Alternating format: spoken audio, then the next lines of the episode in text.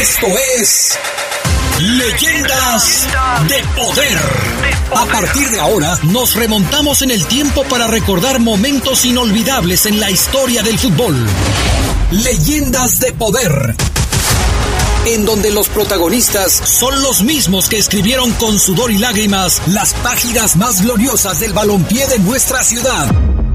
Esto es Leyendas de Poder por la poderosa RPL.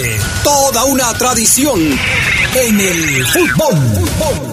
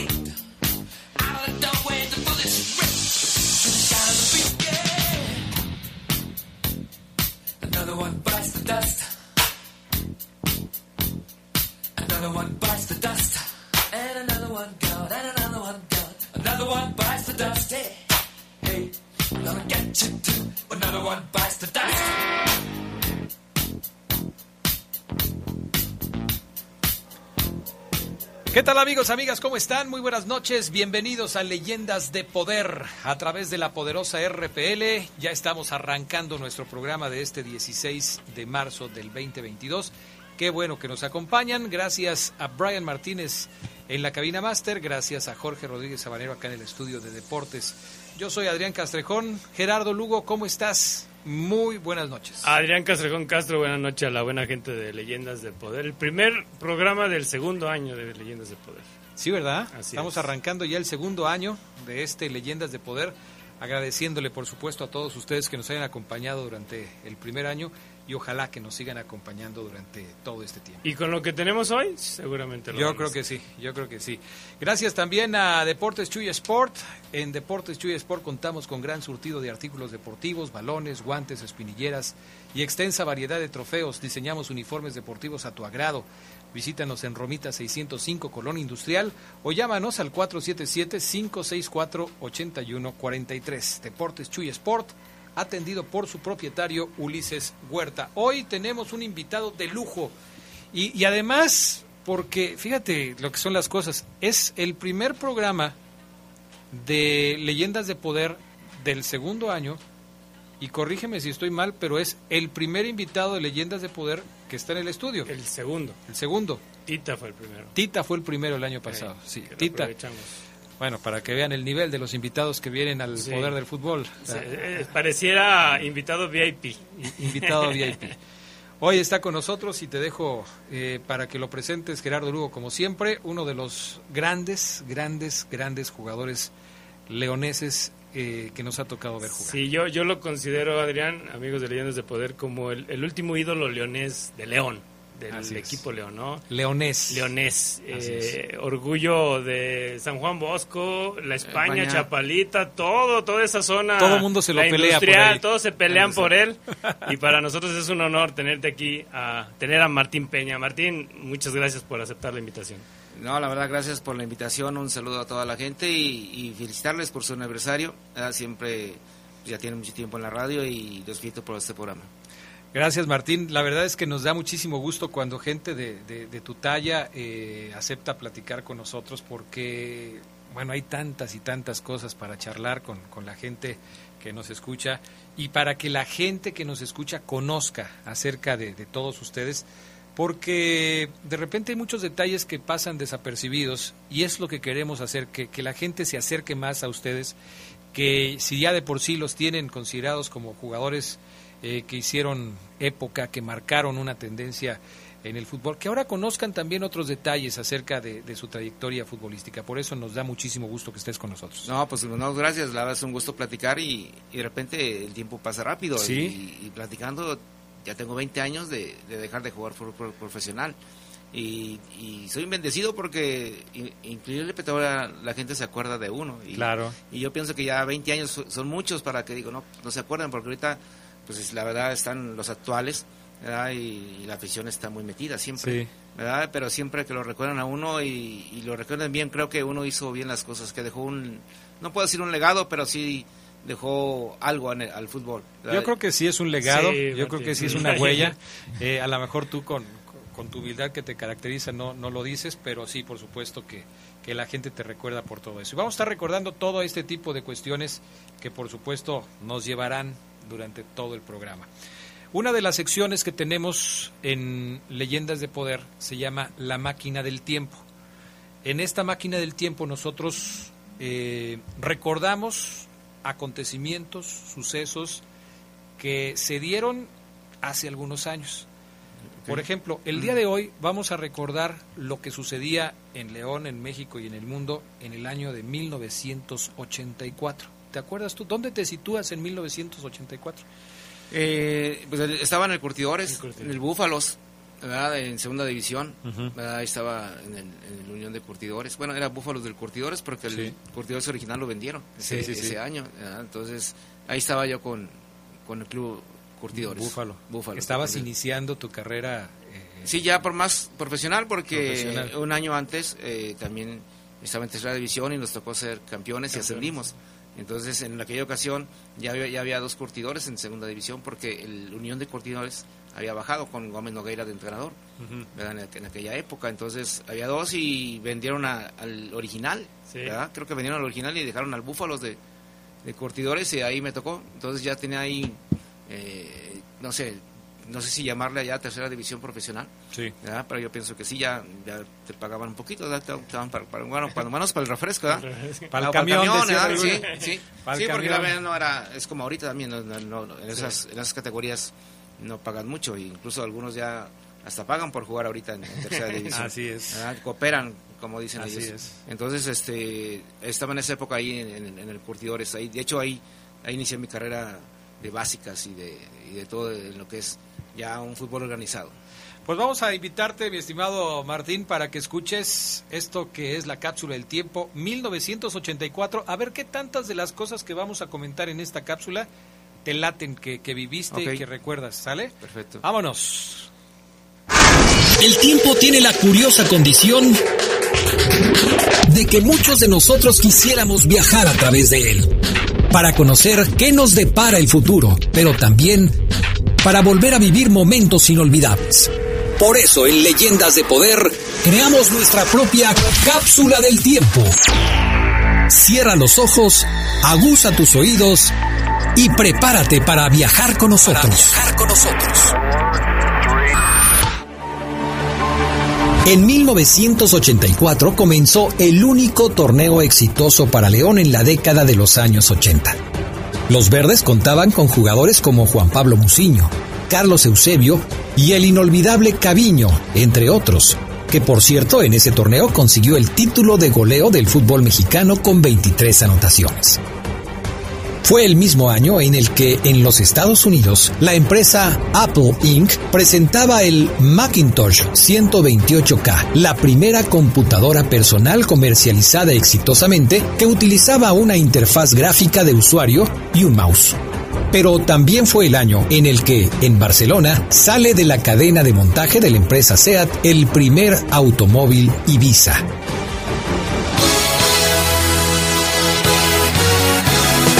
Michael Jackson alcanzaba en 1984 el éxito con el lanzamiento de su canción Thriller,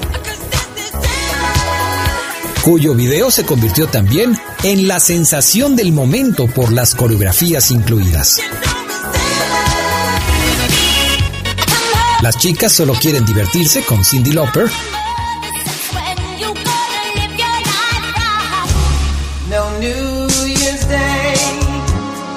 y solo llamé para decirte que te amo con Stevie Wonder igualmente conquistaron a las audiencias.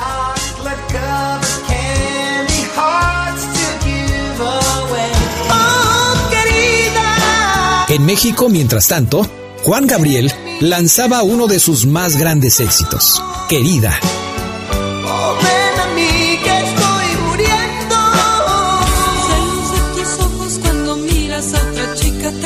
Y Daniela Romo se escuchaba en la radio con Celos. Celos de tus manos cuando abrazas a otra chica, tengo celos. El mundo del deporte se vio opacado una vez más por cuestiones políticas. Los Juegos Olímpicos de Los Ángeles no contaron con la asistencia de la Unión Soviética ni de sus países aliados. Todo esto en respuesta al boicot impuesto por Occidente a los Juegos Olímpicos de Moscú celebrados cuatro años antes. 1984 fue también un año de tragedia en México y en la India. El 19 de noviembre, una serie de explosiones en las instalaciones de Pemex situadas en la localidad de San Juan Ixhuatepec en el Estado de México dejaron alrededor de 600 muertos carbonizados y varios miles de heridos. Los hechos se conocerían desde entonces como las explosiones de San Juanico. Igualmente, en Bhopal, en la India, sucedió un escape de isocianato de metilo gaseoso en una fábrica de pesticidas de la empresa estadounidense Union Carbide, que causaría en las primeras semanas la muerte de más de 20.000 personas. La empresa pagaría después una indemnización de 470 millones de dólares estadounidenses por los daños causados a la población. En 1984, una serie de reportajes de la BBC de Londres revelaron al mundo que en Etiopía se estaba produciendo una hambruna de dimensiones desastrosas. Miles de personas ya habían muerto de inanición y hasta 10 millones más se encontraban en riesgo de muerte. La comunidad internacional reaccionó y empezó a enviar ayuda humanitaria, aunque el problema no se solucionó del todo. En Japón, apareció por primera vez en 1984 la historieta Dragon Ball Z. Mientras que en los cines, cintas como Ghostbusters, Los Cazafantasmas, Gremlins, Karate Kid, Terminator, La historia sin fin, y Pesadilla en la calle del infierno se exhibían con gran éxito. Era 1984 y mientras desde Cabo Cañaveral, en Florida, en los Estados Unidos, lanzaban al espacio el transbordador Discovery, en León era inaugurada la Plaza del Zapato. El torneo 1984-1985 fue el único torneo en el que León logró calificar en la desastrosa década de los 80. Dirigidos por Arpad Fekete, León consiguió 42 puntos para terminar en el octavo lugar, lo que le permitió llegar a la liguilla, donde fue eliminado en la ronda de semifinales. Era 1984, hace 37 años.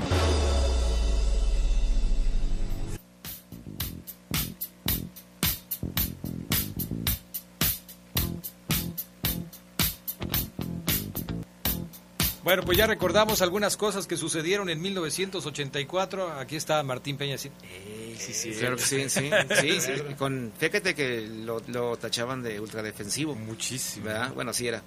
realmente sus equipos eran, los ordenaba de, de atrás hacia adelante y más hacia atrás porque casi no atacaba. Y luego le decían el bombero de lujo, ¿no? Porque todos los equipos que iban a descender lo contrataban para evitar el descenso. Sí, de hecho llegó León por, por porque León estaba en problemas de descenso luego hizo un buen campeonato que no sé si fue en, ese, en el 83, o, bueno, llegó al 83 y en el 84 clasificó para, para, para las semifinales. Bueno, estamos en Leyendas de Poder, hoy platicando con Martín Peña, ya nos están mandando algunos mensajes para Martín, los vamos a, ir leyendo poco a poco en el transcurso del programa. Si usted también quiere mandarle un saludo, una eh, pregunta, eh, recordar alguna anécdota con Martín Peña, hágalo 477-718-5931 el WhatsApp de la Poderosa Deportes. Vamos a mensajes con este tema de, de Queen y enseguida regresamos.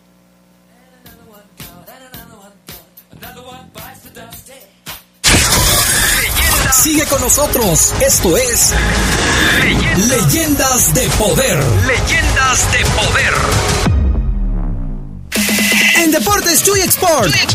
Contamos con un gran surtido de artículos deportivos, malones, guantes, espinilleras y una extensa variedad de trofeos. Diseñamos uniformes deportivos a tu agrado. Visítanos, Romita 605 Colón Industrial. Informes 477-564-8143. Deportes Chuy Export. Mira, aquí está la compu para los niños y si nos alcanza. No, el precio no incluye IVA. No nos alcanza. Otra vez IVA a comprar algo. Y no podemos por el IVA. En el Partido del Trabajo impulsaremos el programa IVA 10 y lucharemos para reducir el IVA al 10% para que bajen los precios en todo lo que compras. El PT está de tu lado. Los nazis crearon las metanfetaminas para convertir a sus soldados en seres incansables y deshumanizados. Bajo su efecto, el ejército nazi inicia la peor guerra de la historia y crea los campos de exterminio. Hoy el cristal se usa para controlar la mente de jóvenes que buscan placer y la de jornaleros y maquiladores que buscan energía para trabajar día y noche.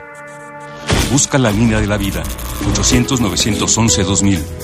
Para vivir feliz, no necesitas meterte nada. En Deportes Chuy Export.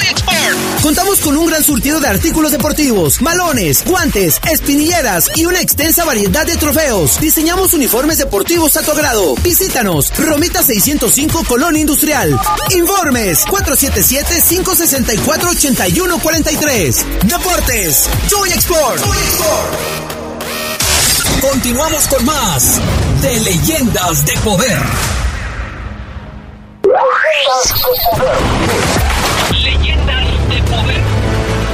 Y vamos a hablar de Martín Peña. Lo haremos pensando en el último ídolo leonés que le dio a nuestra ciudad ascensos y títulos. Peñita fue de aquellos estandartes que lucieron en las aguas turbulentas de la segunda división y que también formaron parte de una generación dorada de jóvenes leoneses a inicio de los 90. Nunca el León ha sido tan leonés como esa fiera que regresó al máximo circuito en 1990 y ganó el título dos años después. Martín Peña inició carrera en el Curtidores, pero fue en el León donde despuntó, siendo pieza clave en aquella serie final ante el Inter de Tijuana para consumar el ascenso. En el partido de ida de ese duelo, soberbia fue la actuación de Peñita. Gracias a su talento, Martín convenció a Bucetich y lo mantuvo como pilar en la primera división. Peñita fue siempre un volante habilidoso con vocación ofensiva. Tres finales jugadas en la fiera en los ocho años que vistió la playera Esmeralda en varias etapas. Su calidad la plasmó en equipos como Necaxa, Pachuca, Zacatepec y La Piedad, conjunto con el que también tocó la gloria de un título. Martín Peña, de los nombres que no se olvidan en el deporte leonés. Peñita, una leyenda de poder. Con producción de Jorge Rodríguez Habanero para Leyendas de Poder, Gerardo Lugo.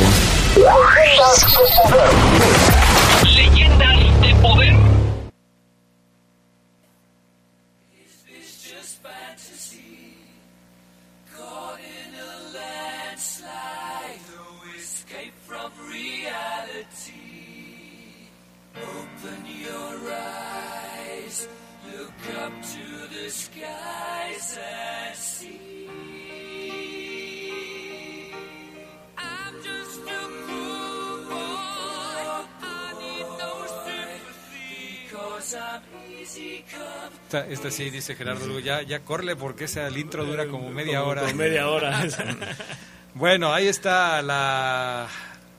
¿Cómo le, ¿Cómo le decían en español? La... Es Bohemian, Bohemian Rhapsody, Rhapsody. pero alguien por ahí le decía de otra manera. En fin. Pues estamos ya listos, ahí fue la introducción, esto que siempre se luce Gerardo Lugo con nuestros invitados para darle la bienvenida a Martín Peña, gente que nos, que nos escribe ya, Ricardo Alvarado dice gracias por hacernos recordar todo esto de la historia del fútbol, saludos a todo el equipo de deportes, la Martín Peña también por supuesto, buen programa. Gracias. Dice José Luis, el mejor sin duda Saludos para Martín Peña, saludos para el taller de Isidro de Lomas de la Piscina, para Juan el Pespuntador y el Montador. Eh, también nos escribe Jorge Alfaro, un gran saludo y abrazo al profe Martín Peña. Gracias, Buen recuerdo del gol. Sí. El gol del Inter, contra el Inter de Tijuana, aprovechó el descuido del portero Guerrero y le clavó el gol, dice eh, Jorge Alfaro. Adrián, Sí. buenas noches. No sé quién escoja los reportes del, ton- del túnel del tiempo, pero no, gracias Lalito, pero no esas palabras, pues imagínate, por hacerme volar y recordar felicidades, Adrián. O sea que le gustó mucho. Le gustó pues. mucho. Oye, es, ese gol, ese gol que, que, que recuerda Jorge Alfaro del gol contra el Inter de Tijuana. Sí, fue el 3-0. qué te acuerdas de, eso? Sí, fue el 3-0. Fue una jugada donde creo que fue Jimmy donde mandó un pase hasta el segundo poste, donde lo recupera el Poncharelo. Sí. Recentra, le agarra el, el, gato Guerrero, que había atacado todo, había andado muy bien. Y manda el centro y yo, según llego, salto, pero me voy hasta la portería, hasta el fondo de la portería. Entonces en eso le agarra el, el gato y al salir la bota justo en el punto penal. Yo venía atrás y yo seguro no me vio. Y al botarla, entonces se distrajo y entonces de ahí yo se la quité casi de las manos y ya solamente empujé la, la pelota, pero fue un trasero que realmente nos dio una gran tranquilidad y, y, fue extraño porque fue de repente medio polémica porque por televisión decían que, que yo lo había tocado con la mano y de repente decían que había una varilla ahí en el punto penal que hizo que se moviera el, el balón, pero la realidad yo creo que fue que, que el gato se distrajo, no me vio. Martín, pero sin duda alguna vemos esa, esa repetición, vemos, la hemos visto miles de veces y nos habla de una picardía. ¿Siempre fuiste así? ¿Desde chiquito fuiste así pícaro para jugar? Eh, yo pienso que sí. Siempre me gustó que la pelota pasara por mí. Yo, yo, pedía todos los balones. Yo quería que la pelota pasara por mí y, la agarraba y encaraba. Yo tenía... Yo no fui centro delantero, pero siempre tenía el gol en la mente. Yo quería meter goles. Ya después, eh, por hacer del destino, pues, el, a lo mejor eh, tenía otras cualidades y ya después me, volví pasador. Ah, ya era más pasador que, que definidor. Pero realmente me gustaba hacer túneles, hacer este sombreritos, intentaba. Y de hecho todavía trato de, hacerlo ahora con, cuentas soy en básicas, soy profe de básicas. ¿verdad? Y de repente digo, si quieren hacer un túnel, un sombrero, pues inténtenlo. Últimamente ya te lo quitan. Hey, muchacho, eh, tranquilo, no, no lo hagas. Es serio la cosa pero de repente a mí me gustaba y entonces ahí hay que saberlo cuándo hacer. Entonces, el único a los muchachos hay que decirles cuándo saber lo que hacer. Y de repente te nace. A lo mejor vamos un 0-0, partido difícil y te nace. Pero siempre me gustó intentar cosas, ¿eh? Incluso muchos sombreritos, incluso la pasada que te daban el balón y la pasada por medio de las piernas y a velocidad le, le, ganabas al rival. Entonces, todo ese tipo sí siempre me gustó. ¿Hay antecedentes en tu familia, Martín, del por qué te dedicaste al fútbol profesional? Ya ves que luego, por ejemplo, en la familia del señor Lugo, pues su padre, el gato Lugo, sus hermanos, sus tíos, todos eran futbolistas. En el caso de Martín Peña, menos tú, y está aquí hablando de fútbol. En el caso de Martín Peña, ¿tuvo algún ejemplo que seguir o, fue simplemente el gusto por el deporte? Eh, fue más el, gusto, creo que eh, la, la, familia Lugo era una familia futbolera. Acá me para futbolero de siempre, toda la vida. Sí. Pero no había antecedentes de que alguien jugara profesional. Aunque fuimos eh, una familia que no estaba muy, muy cercanos que con los primos, con los parientes.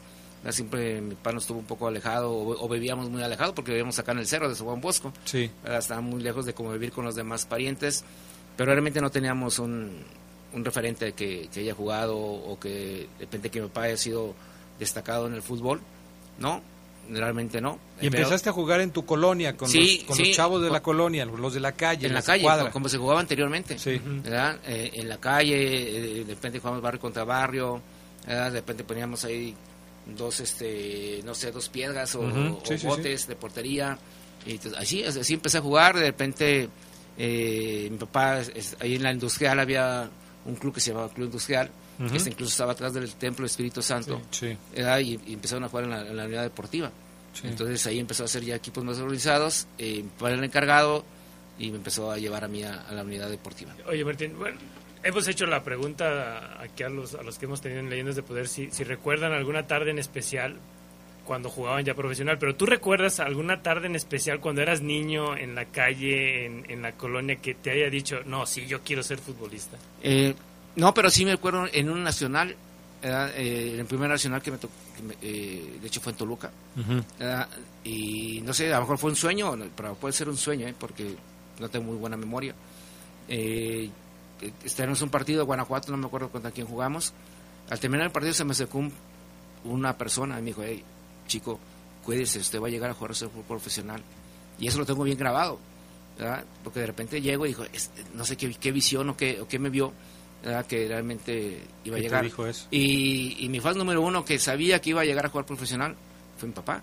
ya no está con nosotros, pero fue mi papá, sabía que iba a llegar, no sé, no sé qué miraba en mí, ¿verdad? Por dicho que también mi mamá me decía que más quería una pelota y estaba pateando siempre la pelota sobre la pared. Y es lo que le digo a los chavos ahorita, yo, yo, sé, yo así tomé un poco de técnica. Una pared, siempre pateaba la pared, cabecitas, jugaba, jugaba tenis.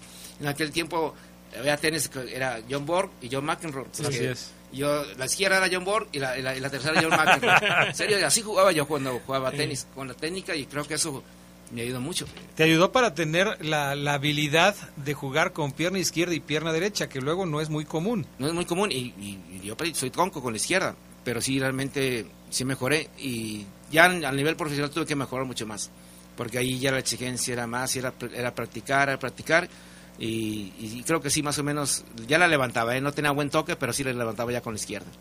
Sí, ¿y cómo fue que llegaste ya a una organización de un equipo un poquito ya más formal? Eh, bueno, con el, la deportiva, con, con el Industrial, que luego se volvió Espíritu Santo, ya después no se llamaba Industrial, se llamaba Deportivo Espíritu Santo. Ajá.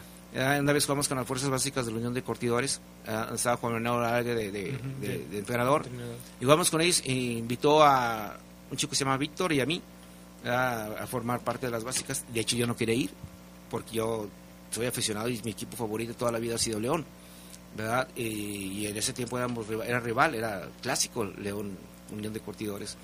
Yo le dije, no, papá, no puedo ir porque es un, es un rival. Va contra mis principios. Así es, sí, no puedo. Entonces, la verdad, mi papá me obligó a ir. Dice, vete ahí, quiero que te organices y después te cambias a León.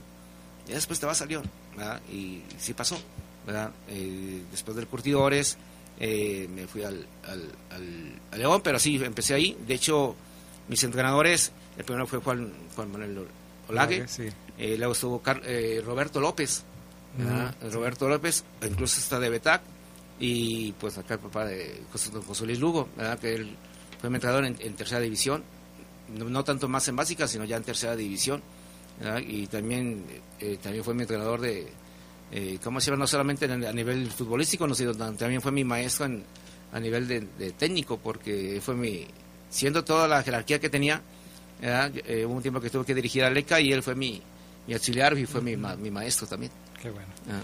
Oye, eh, de ese equipo de Búfalos, de, de, ese, de ese equipo que hablemos antes de que llegues a León, porque me parece que fue una época importante, ¿qué te acuerdas de, de ese equipo de Búfalos? Porque fue, fue un equipo eh, que, que en la ciudad de León logró eh, generar una gran expectativa a pesar de no ser un equipo de primera división, porque la gente lo seguía, había transmisiones de radio en ese tiempo, recuerdo a Bernardo de la Serna haciendo algunas transmisiones en aquel, en aquel momento, pero los, los seguían a todos lados y, la verdad generaron mucho... Eh, mucho afecto, mucho contacto con la afición. ¿De qué te acuerdas de ese Búfalo? De que para mí fue un ejemplo de que ese, ese, grupo se, se, volvió una hermandad, éramos como hermanos, ¿verdad? de repente había complicaciones y, y, todos teníamos la ilusión de, jugar, ¿no? Entonces ahí yo aprendí, ¿verdad? Que no solamente, uno solo no puede, que esto era en grupo, ¿verdad? Y que necesitábamos de todos. Entonces eh, tuvimos muchos problemas ese, equipo de, de Búfalos. De hecho, la primera vuelta que en segunda estábamos peleando hasta el descenso. ¿verdad? Y al final lo, lo, salvamos gracias a esa hermandad, a esa, esa unión. ¿verdad? Y, la verdad, jugábamos bien al fútbol. Y aparte de eso, la actitud de nosotros era de esfuerzo, la garra curtidora que siempre la, se, mantenía. Y eso le gustaba a la gente. Y nos acompañaron. Y aparte, eran los viernes en la, en la noche los partidos. Creo que muchos lo tomaban así para como pretexto para para distraerse después de, un fin de semana. El León jugaba hasta sábado o domingo a las 12. ¿verdad? Entonces, eso es lo que yo realmente recuerdo. Ahí aprendí lo que era una, una hermandad. Yo escuchaba a los, no sé, entrenadores que eran campeones, que gracias a la unión del equipo, generaba y esto dio, los dio el campeonato. Y yo ahí comprendí, sabes que sí, es verdad. Para poder ser campeón, tiene que ser el grupo muy unido. Y ahí aprendí lo que es ser una hermandad, porque luego no, no quiero no quiero adelantarme, pero me remonta a, cuando fuimos campeones con, de segunda división con León, que también se formó una gran familia. Sí. Oye, Martín, pero ¿cómo mantener la paciencia para poder llegar a, un equipo como el León? Porque asciendes con el Curtidores de tercera a segunda. Y yo recuerdo una temporada de segunda división con Búfalos que, que fue extraordinaria para ti, pero creo que de ahí te vas a Tecomán, ¿no? Sí. ¿Y, y no, no, estabas impaciente por llegar a León o, o cómo fue que, que, mantuviste la calma para, para, para tener esta entrada al equipo? Eh, y eso, es, dijiste la palabra exacta, la paciencia y el trabajo.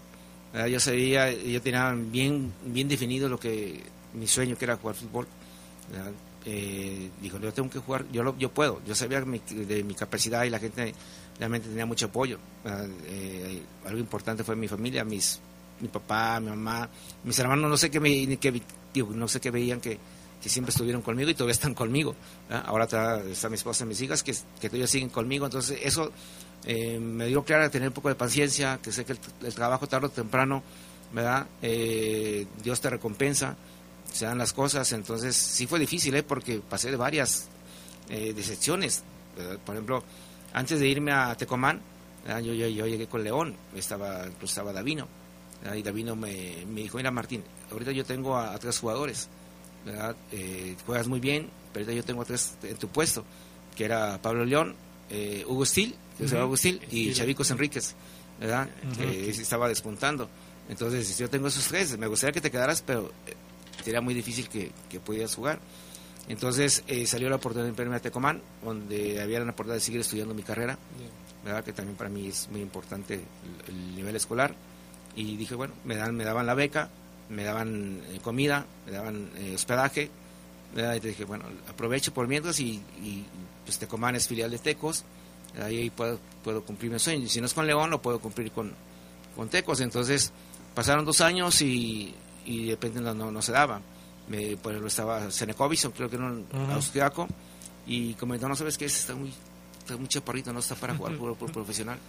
¿verdad? Yo necesito gente más pesada, más alta. Y dije, no, no, yo sé que no sé, el, el, físico ¿No, no, no importa. era el Tata Martino? Sí, no, chaparrito, sí, ¿no? sí, parece, pero yo decía, no, el físico no importa. O sea, realmente es creer. Creo que la mentalidad es lo que te hace grande. Entonces, y fue paciencia. Pues, trabajo, trabajo, trabajo. Y hasta que se dio. E incluso cuando llegué a León, eh, gracias al doctor Primo Queroz, que fue el que me impulsó ahí con Diego Malta, uh -huh. ¿verdad? que estaba dirigiendo en, la, en, aquella época, eh, era entrenador del, del club y, y, no quería. Dice, yo ya tengo mi plantel completo. Dije, ¿te va a gustar? Le decía al doctor Quiroz, ¿te va a gustar? Eh, darle la oportunidad. Y al final me la dieron un partido contra Irapuato, un partido de reservas. ¿verdad? Y eso fue un martes. ¿verdad? Entonces, este, dice, ¿sabes qué? Vente el miércoles a entrenar, el jueves me piden las cosas y el viernes me registran. Y el sábado me lleva a jugar y jugamos contra Tecomán. Debuté con León en un partido de León Tecomán. En segunda y, división. En segunda división y se lesiona, eh, que paz descanse, eh, el, el, Super Benadito Bravo. Eh, se lesiona y entro por él. ¿Verdad? Y ahí empiezo a, a, tener ya minutos con León. Pero sí, no fue nada fácil, fue paciencia, eh, es, es muchísimo trabajo. La verdad, de repente ahorita hay muchos chavos o, o mucha gente que de repente a la primera pared o a la primera piedra se hacen para atrás o ya no, no la quieren no la quieren brincar o, o no la quieren, quieren dar, llegar a los cinco minutos quieren ¿no? llegar a los cinco minutos entonces es, es, sí aparte ya la inmediatez, la inmediatez nos está ganando ahorita pero pero sí sí este es mucha paciencia mucho trabajo disciplina Tú llegas entonces a León eh, apoyado por el doctor Primo Quirós en tiempos en los que está Diego Malta ¿Con qué León te encuentras cuando llegas tú a, a, a formar parte del equipo? ¿Cuál es ¿Cuál es el escenario que ves en ese equipo León? Eh, un León con experiencia, ¿verdad? Eh, que tenía la, la consigna de ascender porque ya era el segundo año de, de, León, de haber descendido. De haber descendido y pues estaba la Chombriz, uh -huh. ¿verdad? Eh, estaba Pajarito, ¿verdad? Eh, Pimentel, Jorge Martínez. Jorge Martínez, gente de experiencia,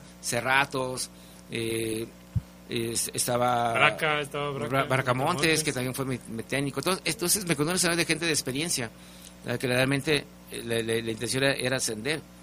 Y resulta que no ni calificamos ese torneo. Sí. Fue, fue, un torneo muy difícil. Calificamos y, y para el siguiente torneo ya el, el, el, León la tenía difícil, no solamente en el futbolístico, sino también en el administrativo. Según me cuenta incluso el mismo doctor Primo Quiroz, que hubo un momento en que pues ya no había gente de León que la quiera entrar a, a, al equipo y que llegaron la gente de San Pancho después, uh -huh. pero eso ya fue eh, un año un año después donde que llegó Jorge eh, eh, Martínez, el entrenador de la Piedad, sí, sí. ¿verdad? Eh, ya con gente nueva, Marco Fabián, y, y llegó otra, ¿qué será? ¿Qué te puedo decir? Eh, muchos leoneses. Ese, era impresionante la cantidad de leoneses que hubo para poder ascender ese Yo un día conté y eran casi 15 Ca- Casi 15 leoneses y, y todos con unas grandes ganas de trascender. Realmente queríamos hacer algo. Y eso que fue, fue que hizo un león de segunda vez poderoso, ¿eh? no, ya no tanta experiencia, eran buenos jóvenes y una identidad que teníamos, ¿verdad? Porque todos éramos de León Sí. y, y- y le íbamos a León. Dice, dice Gerardo Lugo y tiene razón, quizás el león más leonés de todos los tiempos. Oye, mucha gente no cree que en esa época de los tres años del descenso, el león jugaba prácticamente solo en el estadio. Sí. Porque no fue lo mismo el primer descenso que el segundo descenso. Fue más corto en primer lugar, fueron tres años. Pero como bien lo señalas, por ahí del segundo o tercer año la cosa estaba muy complicada.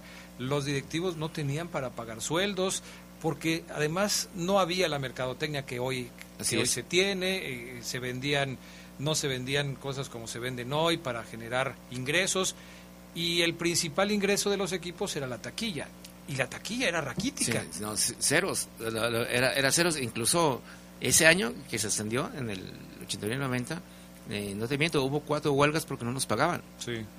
Y había, estaba la, a un lado del estadio estaba la baticueva para los que eran de foráneos. Sí. ¿verdad? Y entonces no tienen ni, ni para comer. Y muchos de los que éramos le- leoneses los invitamos a la casa a comer. Entonces se también se volvió una gran her- hermandad. ¿verdad? Y por eso el equipo al final se hizo muy poderoso. Incluso clasificamos en la última fecha para, para y contra el mismo Tijuana. ¿verdad? Entonces eh, fueron años muy difíciles. Eh, todos los ascensos, todos los campeonatos son especiales, como los últimos bicampeonatos, como el campeonato que ha hecho León, todos son especiales. Pero esa época sí fue muy, muy difícil para, para nosotros. oye, Martín, ¿y, y- y era exclusivo ese problema con el León? ¿O, o ustedes cuando enfrentaban a otro equipo platicaban y, los otros equipos tenían los mismos problemas? ¿O era nada más aquí donde ustedes vivían esa pues esa angustia, no? Eh, había otro- otros equipos que sí también tenían ese esa problemática, pero realmente nosotros sí estábamos batallando mucho. Porque creo que si no es porque nos llegan, creo, eh, yo no estoy muy seguro porque no, no estaba en lo administrativo, pero si no es porque llegan los marques eh, eh, de San Pancho, quién sabe cómo había estado el, el Club León eh, para el, con eso de administrativo. Y nosotros sabíamos que si clasificábamos podíamos exigir nuestro dinero. ¿verdad? Porque si realmente no clasificábamos, ¿verdad? realmente íbamos a la deriva y sin, y sin, y sin mucho sin su dinero. Entonces, realmente estábamos bien metidos, ¿sabes? Que clasificamos o clasificamos. Afortunadamente lo logramos, incluso el primer partido de local fue contra Chitomal. Ujú. Y ahí nos habían dicho que nos iban a dar algo y no nos daban. Y tardamos en salir, ¿eh? casi 30 minutos. ¿verdad? Estábamos parados, no queríamos salir hasta que no nos pagaban. Claro. Y incluso eh, el buen Ale- Ale- Alejandro López, que está- eh, era nuestro portero, pero esa- eh, en ese partido no le tocó jugar.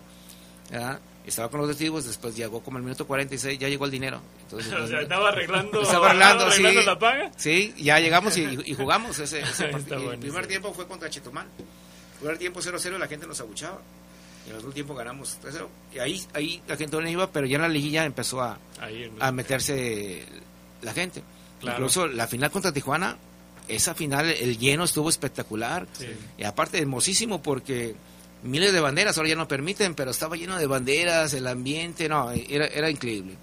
Yo eso de las banderas lo recuerdo dos veces, uno en la final contra Tijuana y otra en la final contra Puebla en el 92. Así es. Y, y, bueno, es una lástima que ahora ya no se permita esto por seguridad. Es algo de las cosas que han cambiado en el fútbol mexicano y, la verdad es que es una lástima. Eh, hablando de, de- de los momentos culminantes de tu carrera y después de haber pasado todo esto, todo esto que sucedió en el aspecto económico, en el aspecto deportivo, llega el- el- la hora de la final, haces el gol que ya nos relatabas al principio de, tu participación eh, contra el equipo del Inter de Tijuana. Y finalmente León logra el ascenso. Después de tres años Sí. logran el ascenso. ¿Cómo es ese momento, Martín Peña? Porque retomando el tema de que era un equipo en donde había muchos leoneses y que durante mucho tiempo se pensó, ahora que estábamos eh, hablando hace poco de las, del segundo ascenso en el 2012, mucha gente hacía referencia a ustedes como los héroes de, de- de ese primer ascenso, porque decían, mientras no haya jugadores leoneses que sientan la camiseta, que tengan la pasión por el equipo, el León no va a ascender. Se referían, por supuesto, al ascenso Ah, del así es. 2012. pero, pero los ponían a ustedes como el ejemplo a seguir. A, a todos ustedes, a Martín Peña, a Beto González, a. Jimmy López, a Murguía, eh, Poncharelo Andrade. al Poncharelo, a Mm. toda esa gente que, que- que ustedes eh, consiguieron el, el ascenso, los ponían. ¿Qué sintieron ustedes al conseguir ese logro tan importante para la franquicia de León en, en el, en el año 90? Eh, es difícil de describir, ¿eh? porque ser campeón con tu equipo favorito, ¿verdad? Eh, no es lo mismo que... eh, yo, yo sé que ser campeón en primera división eh, es, o Liga Mayor es lo, lo que más, lo que mejor te vale, ¿no? Pero acá en segunda división, además era ser campeón. Sí. Acá, si eres su campeón, dices, bueno, hice buena temporada, estás feliz, estás contento, puedes hacer un buen contrato. Pero ahí era, era ascender o era ascender para realmente ser la gloria. Y ascender con tu equipo favorito, luego ver la felicidad de la gente, como el, el día de Puebla también igual.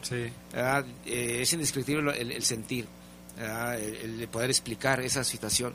Pero la verdad es fenomenal, muy bonito. Eh, eh, has, has estado tú, eh, ahora sí que nominado a ser dos veces presidente de la ciudad, ¿no? Por el ascenso y por el título en primera. Sí, Pa- sí. Peñita para presidente se pintaba en los... Sí, de hecho, es- es- fueron, que, fue- que fue una semana ahí que todo- todos los camiones tenían para presidente o, Tito o Martín, decía, o sí, Martín. sí, para presidente o para gobernador, ¿verdad? Entonces ya quieran que fuera gobernador. Oye, Martín, pero, pero no solamente el hecho de quedar campeón en segunda, pero sí mantenerte y, y- y conseguir algo bueno después de tanto esfuerzo en un equipo de primera, porque es muy común que, que todos los que ascienden regularmente van para afuera a la primera de Sí. cambio.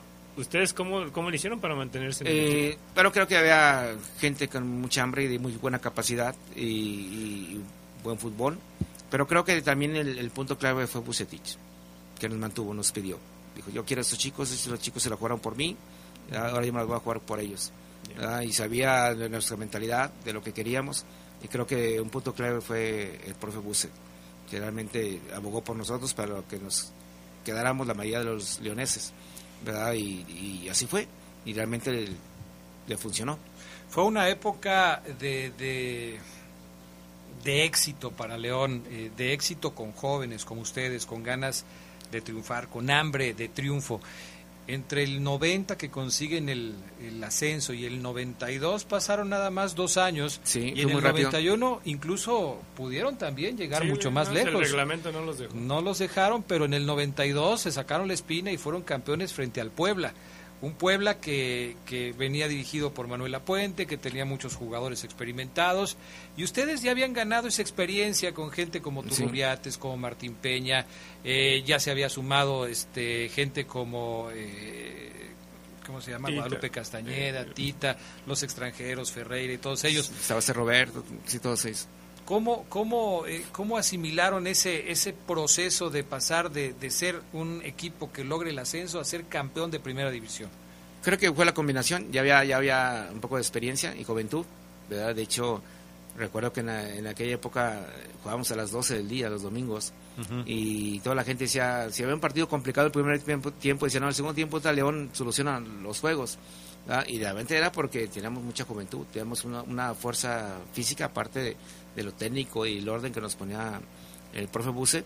¿verdad? Nos teníamos e- esa idea, sabíamos que, que, que en los segundos tiempos los equipos se caían. ¿verdad? Pero fue, una, fue la combinación de, de experiencia con, con juventud. Oye, eh, ya no hay equipos que jueguen al mediodía, los domingos. Pumas y Toluca son los únicos que juegan ya los Así es. domingos al mediodía. Ustedes jugaron mucho tiempo al mediodía, casi siempre. Siempre. eh, a ti te tocó seguramente Sí, siempre. y, y, y si antes sí sacábamos ventaja. Y era, era, este, era como se dice hoy, eh, difícil para los equipos jugar a las 12 del día. Bueno, las tres finales que jugaste con el León, sea, en segunda, en, en primera y la del 97 fueron el domingo a las 12. Fueron el domingo a las 12. Así es. Si es como se dice, digo, te lo preguntamos nosotros que no somos profesionales y que no te- tuvimos nunca una preparación como un jugador profesional, pero quitan los partidos a las 12 del día poniendo como pretexto el tema de que es un desgaste brutal para los jugadores. ¿Es así? Sí, sí, es así. Sí, es, es un desgaste br- brutal y, y- y que para mí qué bueno que lo hicieron. Para, para el nivel eh, futbolístico aumentara y no fuera un desgaste, eh, qué bueno que fueron, ya no, ya no son a las 12, pero sí era la ventaja. Nosotros estábamos acostumbrados a eso, sabíamos, eh, incluso no sé si ya era mental, ya sabes que nosotros sí, nos alcanza, sí podemos. Entonces, eh, el rival ya en veces venían, ¡ay, ese calor! Ya venía con, ya, ya venía perdiendo, sí, perdieron 1-0, ya venía predispuesto diciendo, y está bien difícil León, y el calor, y le meten ritmo los, los jóvenes, entonces en eso sí sacamos ventaja. Oye, doña Sarita Castillo, te mando un corazonzote. Te mando a saludar. Gracias. Este, no, muchas gracias, sí. Sí. Eh, no olviden al Chato Ferreira, dice por acá también. sí, este, Frank RT, no, claro, por supuesto. El Chato sí, fue nuestro capitán y fue muy importante. Fue de las gente que realmente siempre nos, nos, eh, nos metía la mentalidad y vamos muchachos y vámonos jóvenes. Y gente que nos apoyó mucho. Oye, Martín, eh, veía yo un recuerdo del, del, gol de, bueno, del autogol de, de, Rivera en esa final contra Puebla. Ahí estás mm. tú festejando en la red. Sí, sí, como no, varios ahí. Varios ahí, estaba Pacuribe, Turrubiates, creo, estaba Marco Fabián, y estás tú en la foto. E, ¿Ese momento es lo sublime para ti, lo, lo máximo que Sí, sí, claro que sí. Uno de los momentos más sublimes, o si no es el más sublime, ¿verdad? Celebrando un campeonato ¿verdad? en primera edición y como equipo favorito, creo que, que no lo cambiaría por nada en el mundo. Vamos a la pausa, enseguida regresamos, vamos a tener los relatos de poder con nuestro buen amigo Ricardo Jasso Vivero, pero seguiremos platicando también con Martín Peña, así es que les invitamos a que sigan en sintonía, que nos manden sus comentarios, sus saludos, sus preguntas para Martín eh, aquí a Leyendas de Poder. Regresamos enseguida. Sigue con nosotros. Esto es Leyendas, de Poder. Leyendas de Poder. En Deportes Chuy Export. Contamos con un gran surtido de artículos deportivos, malones, guantes, espinilleras y una extensa variedad de trofeos. Diseñamos uniformes deportivos a tu grado. Visítanos, Romita 605 Colón Industrial. Informes 477-564-8143. Deportes Chuy Export. Fentanilo, heroína, cocaína, piedra, cristal no importa qué droga te metas, de todas formas te destruyes. La sangre de las drogas nos mancha a todos. Mejor métete esto en la cabeza. Si te drogas, te dañas. Si necesitas ayuda, llama a la línea de la vida. 800-911-2000. Para vivir feliz, no necesitas meterte nada. Procurar la salud y desarrollo integral de niñas y niños es un acto de amor. Todas y todos deben tener el esquema de vacunación completo de acuerdo a su edad. Para que todas y todos podamos estar cerca, vacunarlos es la mejor decisión. Lleva a vacunar a las niñas y niños para completar sus esquemas y no olvide su cartilla nacional de salud. Secretaría de Salud. Este programa es público, ajeno a cualquier partido político. Queda prohibido su uso para fines distintos a los establecidos en el programa. Deportes Chuy Export. Contamos con un gran surtido de artículos deportivos, malones, guantes, espinilleras y una extensa variedad de trofeos. Diseñamos uniformes deportivos a tu agrado. Visítanos, Romita 605 Colón Industrial. Informes 477-564-8143. Deportes Chuy Export. Continuamos con más de Leyendas de Poder.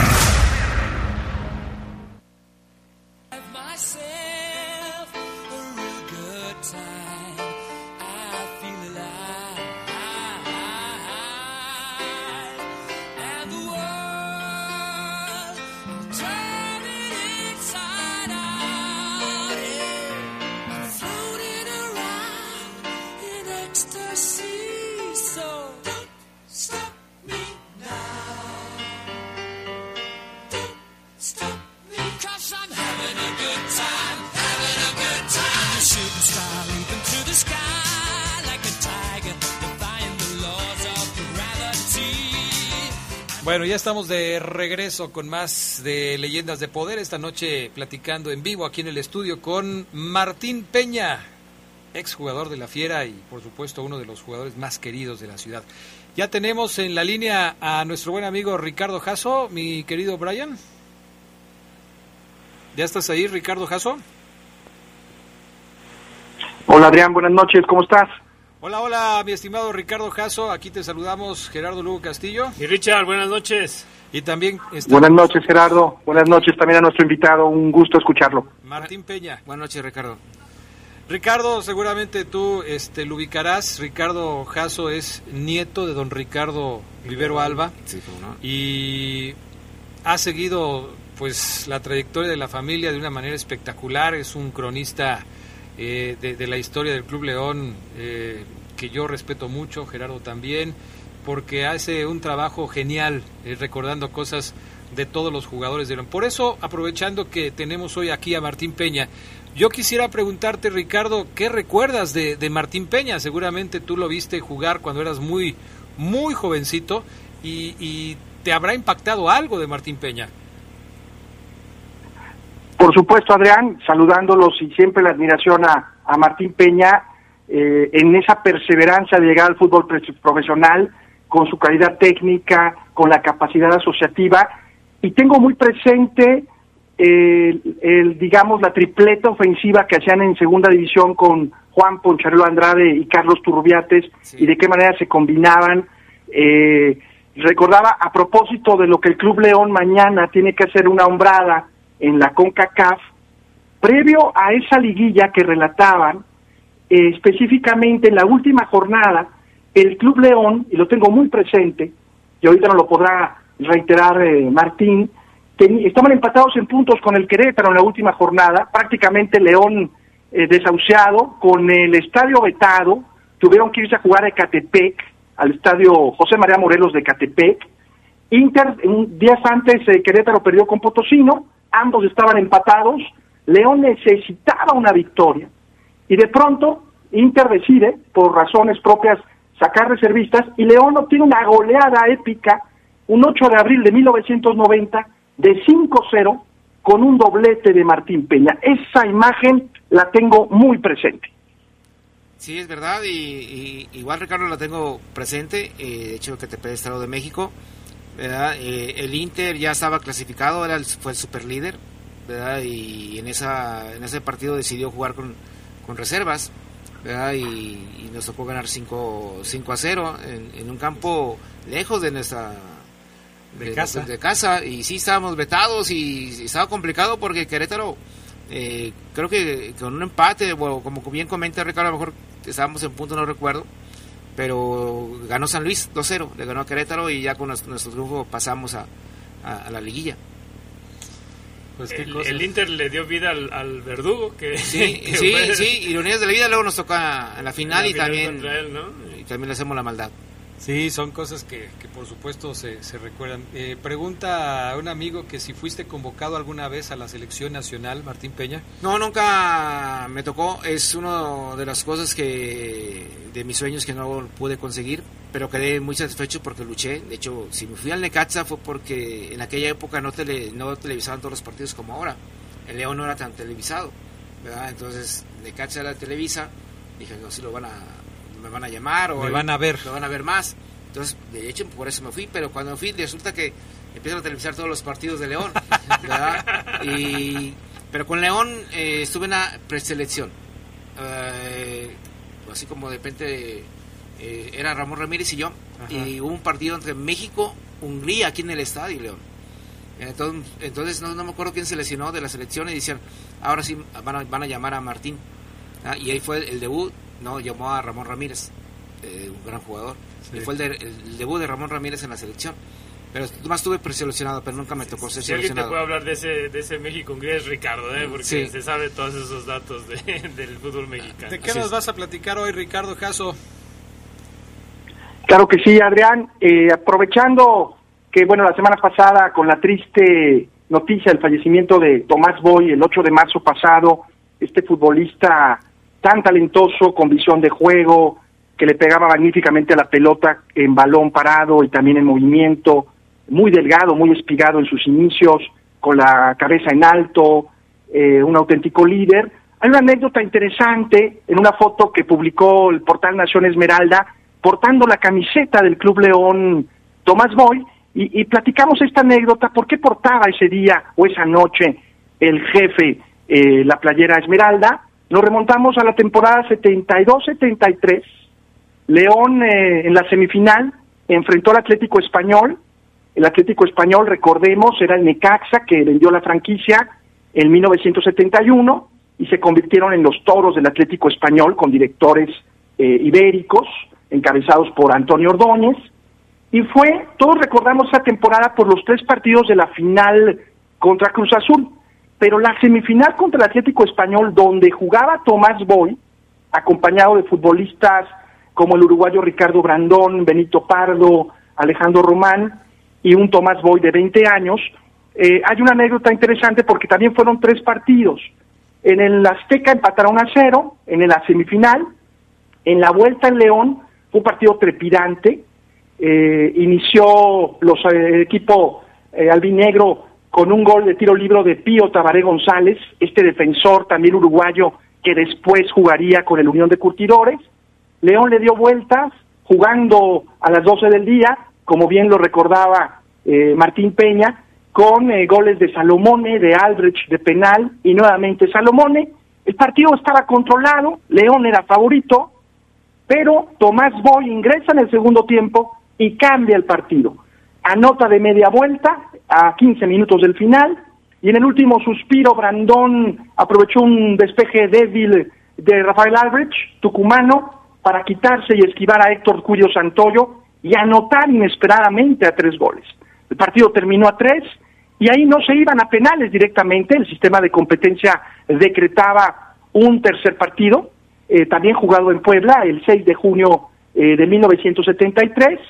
En ese partido Tomás Boy inició el titular con el Atlético Español, con la elegancia que le caracterizaba, sorprendió a Miguel Darío Miranda para el primer gol, eh, al minuto 12, León respondió con Salomone y ahí sí, después del 1-1, se fueron a tiempo extra.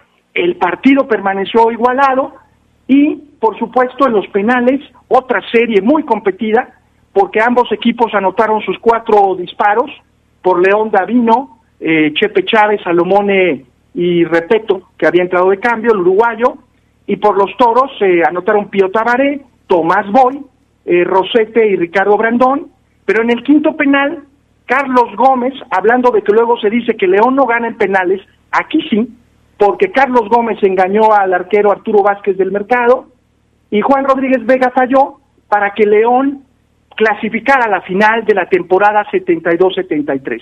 Y la anécdota, el hilo conductor con Tomás Boy y la explicación de esta foto que publica Nación Esmeralda es que al final Tomás Boy intercambia su camiseta con otro futbolista del Club Verde y Blanco, se pone la camiseta y obviamente camina junto a con su compañero el Cora Isiordia de manera decepcionante, triste, por esta derrota ocurrida en el Estadio Cuauhtémoc de Puebla el 6 de junio de 1973, cuando León derrotó al Atlético Español en penales de, de Tomás Boy y por eso Tomás Boy portó por única vez la camiseta esmeralda. Fíjate qué cosas, eh, qué buen recuerdo de aquella, de aquella eh, confrontación entre León y el Atlético Español. ¿Tuviste tú, Martín Peña, algún ídolo de, del, eh, León que veías en tu época de niño? ¿Algún jugador que dijeras, este es el bueno, ese, yo quiero ser como él? Sí, y de toda la vida de Chepe Chávez, Rafael Chepe Chávez. De, Rafael Chepe de hecho, para ser el vecino, para mí, digo que unos, unos soy un bendecido. Eh, yo siempre quería jugar con el 8 porque el, Chepe Chávez tenía el 8. Y yo llego a León y justo eh, el 8 está libre. Y yo no lo pedí, el don Chencho, ¿verdad? Eh, que era el utilero, me da el 8, ¿verdad? Y no, pues me cayó de maravilla el 8, pero Chepe Chávez fue siempre mi, mi ídolo. Y, y, el otro, bueno, en lo deportivo, ¿verdad? Diego Armando Maradón. Perfecto. Oye, Martín, ¿tuviste algún cruce con Tomás Boy? ¿Alguna anécdota? algún eh, ¿lo, conociste? No, no, más de malo lo saludé cuando fuimos de, rivales así técnico, ¿verdad? Pero no, nunca tuve un cruce de palabras con él. Pero tengo muy buenas referencias, ¿verdad? De, de, buen tipo que era. Ricardo Caso Vivero, pues estamos llegando al final del programa del día de hoy. ¿Algo que nos quieras agregar eh, para, para cerrar el programa de hoy, Ricardo? Pues solo recordar un gran gol de Martín Peña, de nuestro invitado admirable. Recuerdo un gol eh, de, de Olímpico contra los Tecos, no sé si lo recuerde Martín, a Carlos Briones, con ese efecto espectacular que tenía el dorsal 8 Martín Peña. Sí, sí, fue en el, bueno, era 3 de marzo, el estadio 3 de marzo, eh, ahí en Guadalajara. Eh, un tiro de esquina que siempre tratamos de cobrarlos al, primer poste.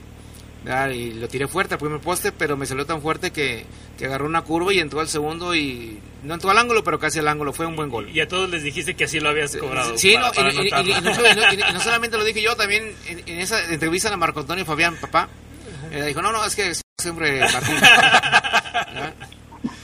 Eh, mi estimado Ricardo Jasso, muchas gracias, buenas noches y gracias por, por compartir estos recuerdos con Martín Peña y con todo el auditorio. Un abrazo, muchísimas gracias y mi admiración total a Martín Peña. Gracias, gracias, Ricardo. Bueno, Martín, pues ha sido un gusto platicar contigo. Se nos hace corto el tiempo, hay tantas cosas que, que de repente uno quisiera platicar con, con ustedes. Hoy el tiempo eh, es eh, nuestro principal verdugo, pero de veras te agradecemos el que nos hayas acompañado y hayas compartido no solamente con nosotros, sino con el público de La Poderosa, de Leyendas de Poder, esta charla para, pues, conocer más a fondo a Martín Peña. No, gracias por la invitación y realmente sí fue de recuerdo, porque realmente platicamos de los 90 para allá atrás, entonces eh, es un placer, siempre este tipo de, de, situaciones las tengo aquí en la mente, mis, imágenes están bien grabadas, ¿verdad? de repente puedo ver un, un, diploma, puedo ver un trofeo, pero no, no, no se cambia con la imagen de, de, un gol en, el, campo. Hasta el aroma del pasto, ¿no? Sí, y, y, eso, lo, sí, y eso lo, lo, lo, que uno quiere transmitir a los chavos, que, que eso era nuestra pasión, que era mi vida, eh, que el aroma del pasto era mi energía para seguir jugando. Dile a la gente dónde estás trabajando actualmente, Martín, qué estás haciendo, por qué ese contacto con los chavos. Sí, bueno, ahorita estoy en el Club eh, estoy trabajando en básicas. Ahorita tengo a la, puede ser su 13, acá le llamamos quinta división de básicas, de una liga Premier eh, muy buena, donde juega la América, Pumas, ¿verdad? y realmente tenemos una buena camada, estoy con los 08 más les voy a presumir, acabamos de ser campeones de Copa, entonces, entonces eh, buena, buena camada y un saludo a los chavos que realmente eh, me da gusto porque uno les, les tira cosas, les platica y veo que, que, que sí están tomando ese tipo de Y ahora, ahora que están trabajando en la... Eh, ¿En dónde trabajan? ¿En la Esmeralda? en Esmeralda, bueno, ahorita ya está, le llaman GET, el GEN era de los Davino. está antes de llegar a la Esmeralda, ¿no? Sí, antes de llegar al camino para allá. el camino para allá. Está, no sé, será un kilómetro o menos, unos 800 metros. Está el gen primero y luego está la Esmeralda y ahí en el gen entran las básicas y en la Esmeralda juegan todos los de la Liga MX. Oye, eh, espectacular lo que está haciendo el Club León con todo esto. Sí, espectacular. La, los Martínez o el grupo Pachuca, no me gusta decir Pachuca, pero, pero el grupo Pachuca y con los Martínez están haciendo cosas realmente muy grandes con el Club León. Lo están haciendo, eh, de por sí León es grande, ¿verdad? Eh, creo que eso lo, lo, lo, alteza un poco más. Sí, definitivamente. Pues gracias, Martín. Sabemos que no das muchas entrevistas y eso nos hace sentir privilegiados, ¿eh? A nosotros, ¿eh? Sí, gracias. gracias porque pues, tú me conoces, Gerardo, que no me gusta hablar mucho y ustedes me hacen hablar. Qué bueno, me da muchísimo gusto. Gracias también a nuestros amigos de Deporte Chuy Sport. Recuerden que cuentan con gran surtido de artículos deportivos, balones, guantes, espinilleras y extensa variedad de trofeos.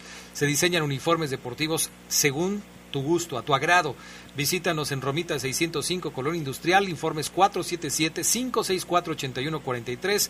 Deportes Chuy Sport, atendido por su propietario Ulises Huerta. Que no sea la última, Martín Peña. Ojalá que pronto volvamos a platicar, que nos sigas contando de tus logros ahora como técnico con los chavos, con, con esta quinta división o sub 13 de, León.